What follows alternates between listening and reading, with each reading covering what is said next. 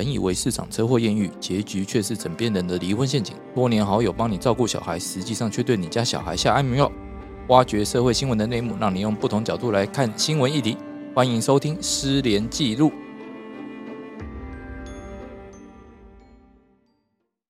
大家好，欢迎大家收听《失联记录》，我是主持人连瑞君林律师，在我旁边的是大家好，我是洪晨。嗯，带来我们的来宾。大家好，我是没钱赚又来的李长律师。怎么会这样？好，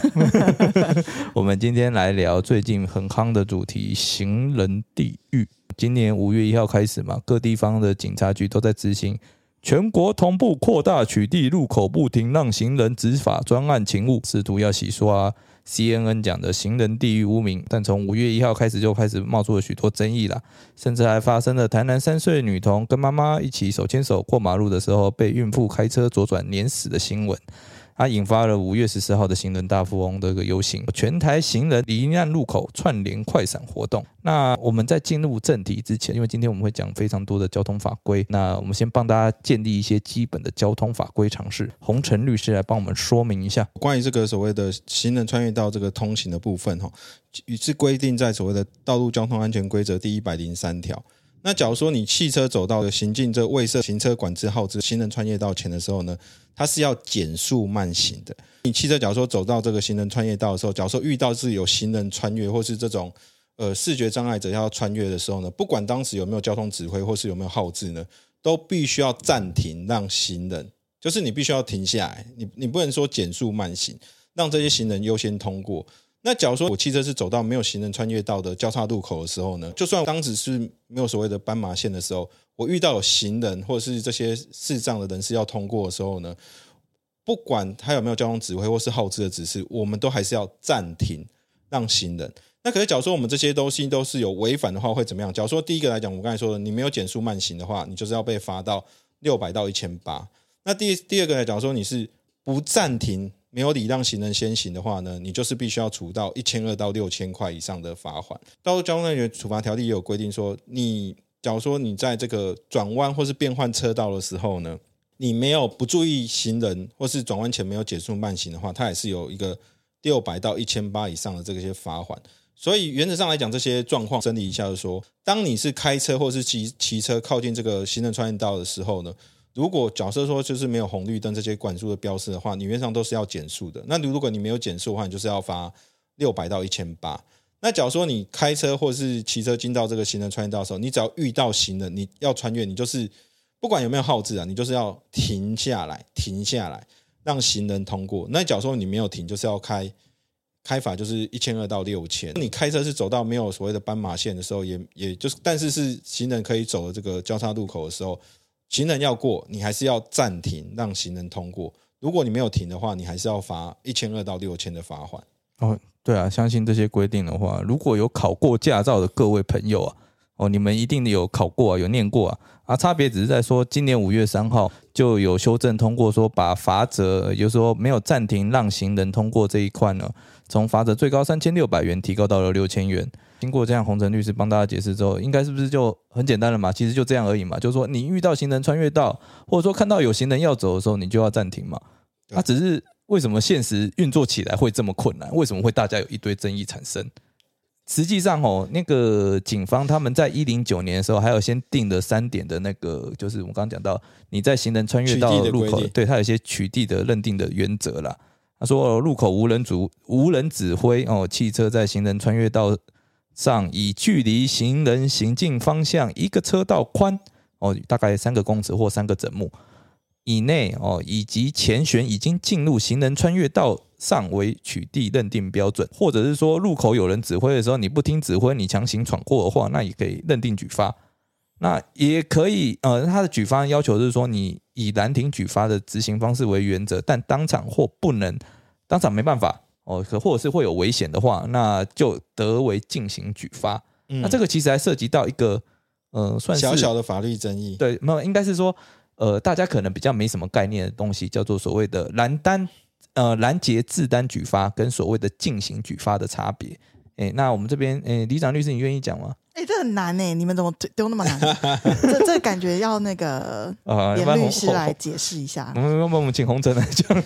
我说原则上来讲，其实就是、诶白话的说法，就是说原则上警方要开你罚单，就是直接把你拦停下来，把你直接就说你违反哪个规则，就是直接制作罚单给你。那进行举发，就是因为在一些特殊的状况来讲，他叫比如说在交通繁忙的时候，他把你拦下来的时候，可能导致后面这些交通就大拥塞，这时候他就是。直接用拍照或什么样的方式，或是记下你车牌方式，让你先过，可是不代表你违规就被视而不见，他只是事后再来处理。你事后会接到这一张罚单，说明你因为什么样的事由说被采访。你假如说这个采访你觉得不合理或干嘛，你可以去做事后申诉。我觉得这其实就最主要的差别就是。难听举发，就你当下就已经被制止，而且你当下收到罚单。嗯，那那所谓的进行举发是说，你当下你违规，你可能觉得警方没有注意到，其实不是啊，他只是让你先过去，那之后他来追究你的那个行政的责任。就哦，我这边最白话来讲，就是说，警察可不可以只拍照，然后就放你放你走？其实就是这样子，对，他就是拍拍哪里？拍我的脸吗？拍你的车牌啊，干拍完就放我走，可以，不是？不要开单。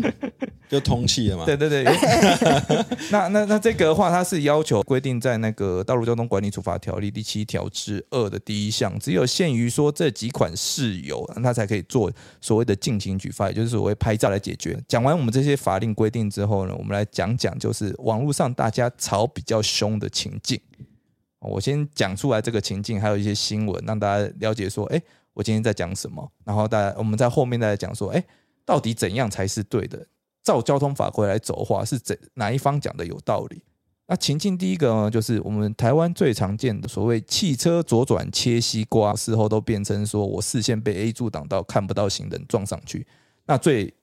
有名的案例就是五月八号上午发生的台南那一场三岁女童的车祸，其实就是很明显，那个孕妇她是直接以切西瓜的方式，她没有行到那个路中央交叉路口的中心，然后再转，她是直接切西瓜就直接切过去。什么叫切西瓜的方式切西瓜就是我不照那个行转线去转，啊？呃，或者是说我没有到交叉路口的中心处，然后才转，它变成是说我看到来向车道没有车，我就直接斜斜直的直线过去。那你这样的话，你 A 柱刚好就是一直保持在你的侧边哦，挡住你的视线。那你挡住你的视线的时候，你就看有时候就刚好就藏了一个人，就他不是走圆弧形的这样慢慢的转过去，他其实就直接切过去就就直线切过去。对。哎、啊，那你难怪你没看到人嘛，因为刚好都在你的 A 柱那边。嗯可是，假如说以我开车的经验来看呢，我嗯，我自己真的没有没有什么感受到说什么被 A 柱挡住什么视线之类的想法。我觉得比较像是事后，就是除非你分心或干嘛，不然理论上来讲，你说你会完全被 A 柱挡住到视线，我认为几率是不太高诶、我我我我这样讲就是说，那个公司他们有一个网页，大家可以去网上看。嗯他就说啊，行人地狱的那个到底要怎么改善的一个网页。那他有画出来说，所谓被 A 柱挡到是什么样的状况？哦，那其实，在台湾有交通部有统计过，相较于右转发生车祸撞到行人的意外，左转撞到行人的几率真的是高非常多，是右转的六倍。哦，哎、因为你转的时候，你想想看，我如果是右转的话，我其实只要注意什么？我后方来车跟我的右方来车，呃你要注意的方向其实相对少哦，所以你不用太怎样讲，太资讯交易，也不用说太快很准，你就可以转过去了。哦，那你只要注意哦，来向那行人，而且通常不会在你的死角位置，也不会在你视线死角。但是你左转的话，你要顾及到的是什么？来向车道后面，还有从你那个面前右到左这个车厢。嗯呃，你等于要注意三个方向，你还在注意行人，嗯那所以你要注意的方向变多了，那你其实就会，你以为你有看到，但实际上你没看到这种状况出现啊，所以这种状况下的话，你更要遵守交通规则去转哦，因为我们会讲说你要到交叉路口中间嘛，你转嘛，你至少你那时候转的时候，你的车嗯、你的车窗会变成是一个正向。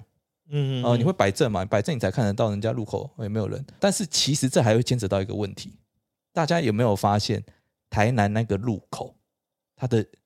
行人穿越道有斑马线设的是切齐所谓的那个路口的，它没有一个缓冲区啦，就是说他如果真的很急的过来，他连个缓冲的时间都没有。是他那一条那个斑马线，他应该是不能切齐那个路口，他应该是要在路口再退缩一点点，让那个假设有驾驶过来的时候，他是一定是转正有时间可以看，对，转正的时候就看到行人。而且这样做其实还不够。因为如果你遇到了像会切西瓜这种人，哦，他还是一样给你直斜斜的开过来，所以还在需要再做一个行人庇护岛。应该是说，我看那个影片，就是那个母女被撞的那个影片啊。其实那个孕妇她开车的时速是很快的，哦，对，相对快。其实我们在转的时候，通常不会还踩油门，直接给她这样子甩甩尾过来。但是我怀疑她之前是不是开什么特特种车辆？不是不是，我只能说你在台湾开车，嗯哦，以前要快很准，哦，要不然的话，你那时候没有转，你后面会很难转。就是说错过了就没有下一个下一个机会了。，对对对，所以要赶快转过来，他可能急，哦，或者说他习惯就是这样。那因为他车子相对是高啦，所以我确实是相信他可能真的没有看到那个小朋友，因为那个小朋友确实是嗯视线是比较在落在比较车子的下方。可是还有一个妈妈，她站高高的啊、对，所以我觉得看到妈妈，然后连妈妈一起撞上去，就代表说他也没有看到妈妈，这就很令人匪夷所思了。那当然，我觉得所有的意外发生，一定是有众多疏失的情况底下，全部集合在一起，就会有个重大意外嘛。所以这个很明显是，就像刚刚连律师讲的，这个驾驶者他没有走到中心线才转，然后加上他的道路设计上，他是切齐那个路口，对所以没有缓冲区。然后再第三个就是，可能这个驾驶者他在过来的时候，可能啊，就像洪晨律师讲的，可能 maybe 他的 A 柱特别大根吧，我也不晓得，所以别人都看得到，就他看不到。我我觉得他分心，搞不好他是分心的、哦，因为像很多人一边开车，他可能会一边讲电话啊，或者是一边就是在搜寻其他的资讯嘛，因为现在人都很忙碌。我觉得他或许他也是真的搞不好在做别的事情，所以其实我觉得是说，他你看他转转弯的时候，他还要先顾及来向，所以他可能是正在看来向的时候，来向车道的车的时候，对他转过来哦，刚好你 A 柱就挡到。那他如果没有一个摆头的习惯，对就说哦，我至少还会这样子看。可是你这样摆头的习惯加上去的话，那其实也很危险，以他那个速度。所以不管怎样，这个悲剧可能是注定要发生。这个悲剧是重大疏失全部加起来。你看，你如果那个行人线它有退缩，它是按照国际标准去设计退缩，其实他就算这样甩过来的时候，他一定会马上看到，呃，这倒是真的。是吧？对所以他是完全也没有给他一个反应时间。我觉得今天这个真的是重大疏失，很多疏失加在一起就成了一个重大的悲剧。对啊，啊其实老实讲，呃，行人穿越道应该是设计让行人可以安心穿越的地方对，哦。那为什么我们呃一直都没有一个统一的法规讲清楚说，哎，你行人穿越道到底要怎么设？我们只讲说入口应设置那个行人穿越道。其实我有点好奇，这一点可能要请问两位律师，这一点我真的是不懂，就是为什么我们的发包工程，就是在画那个标线的那些工程厂商，他们到底有没有受过教育训练？我觉得有些标线他直接画错、欸，你没有法规，其实没有没有，应该是说法规没有讲清楚，他都只会给一个大方向，